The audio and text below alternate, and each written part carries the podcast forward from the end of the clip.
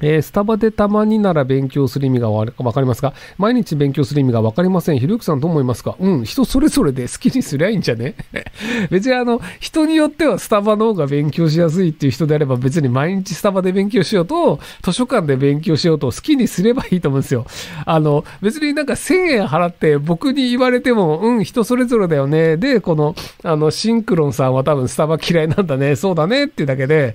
別になんか他人がどうこういうことではない気がするんですけども、はい。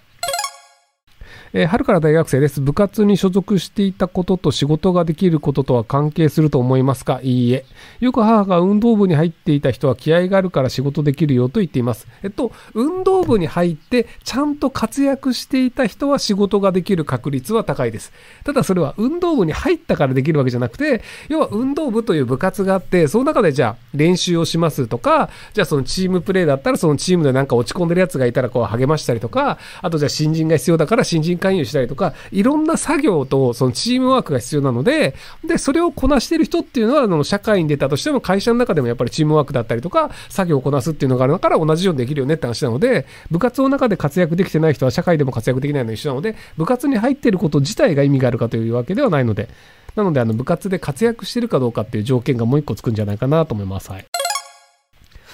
え内戦をしている国に対して先進国がやめるというのはなぜなのでしょうか？利権などいろいろあると思いますが本当にその国のことを考えたのであれば気が済むまでやらせた方が良いと思いませんか？えー、戦国時代の日本に海外がやめろと言ってもやめるとは思いません。先進国は結局相手のことを何も考えてないように思いますが、ひろゆきさんどう思いますか？えっ、ー、と、その内戦の定義によるんですよね。例えば、あの、えっ、ー、と、ウイグルの人たちっていうのが、一応さ、その中国の人たちに、まあ、あの、虐殺はされてないと思うんですけど、その強制就労とかをさせられていますと。で、なんかたまに内臓を取られたりとかしてるらしいんですけど、で、それって良くないよねっていうのって、割とその人類って幸せになった方がいいよねと思ってる先進国が、悪いことをされている人たちを助けた方がいいよね、その方がスッキリするよねっていうので、で、ウイグルの人たちにとってみると、助けてもらえるのはありがたいという話だと思うんですですよね。で、それを内戦と呼ぶのか、その国内政治に対する干渉と呼ぶのか、その、それはもうその国によっての呼び方の問題で、例えばその最近ミャンマーで内戦のような状態になってますけども、まあクーデター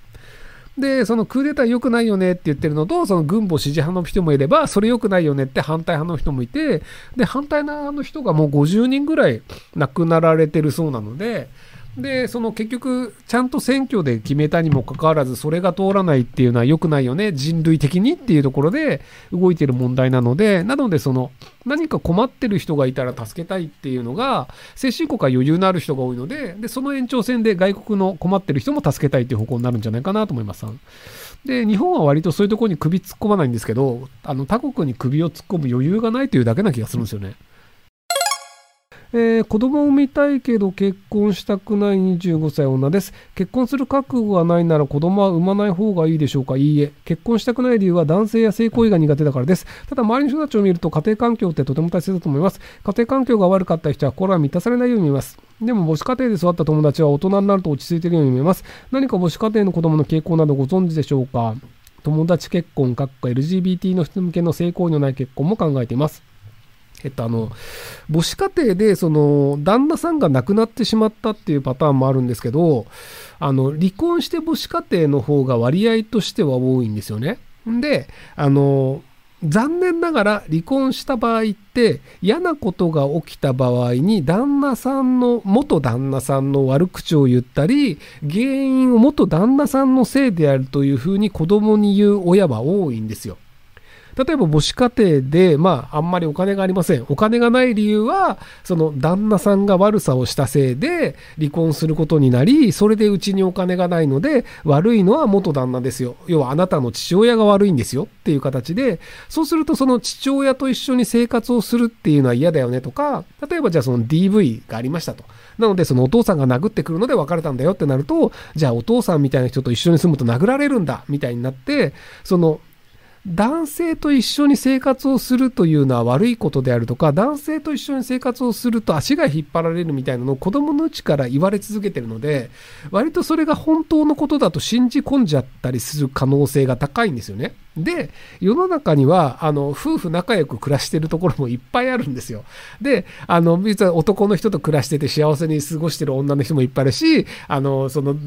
お、父さんお母さんいて子供を置いて幸せに暮らしてる家庭もいっぱいいるので、別にその男性がみんな悪いやつなわけではないんですけど、ただ、その要は自分の家庭っていうのが、まあ基本的にはその影響を一番大きく受けるので、母子家庭の人ほど、その幸せな家庭というよりは、旦那さんと過ごしたことで大変なことになったっていうところで、あの、影響を受けやすいので、仕方ないんじゃないかなと思います。で、その男性嫌いっていうのはあると思うので、ただ、あの、子供と過ごすというのは、あの、まあ、年齢の制限もあるので、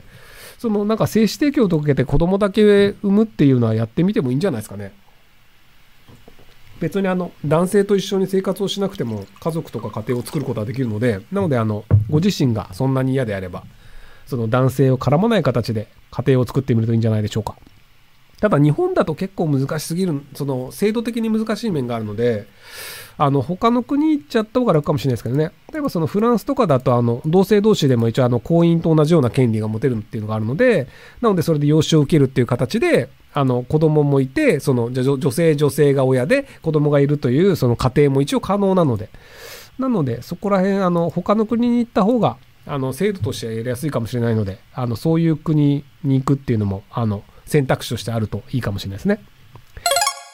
えっ、ー、と、スパチャ3回目です。すみません。30代女です。両親の離婚により幼い頃に父親と別れ、父親の記憶がありません。今、夫と子供に恵まれ、それなりに幸せですが、父親がいなかった寂しさが消えません。父親に会えば何か変わるでしょうか？いやー、あのね、会わない方が良かったパターンもあるんですよ。あの、結局その、あの、コンプレックスっていうものは、あの、なかったものをずっと欲しがるっていうのがあるんですけど、その、手に入った時にそれが幸せに変わるかっていうと、変わらないパターンもあるんですよね。要はその、なんか父親に会うことによって、その、本当にクセ野郎だったっていうので、めちゃくちゃ嫌な思いをするっていうパターンもあるんですよ。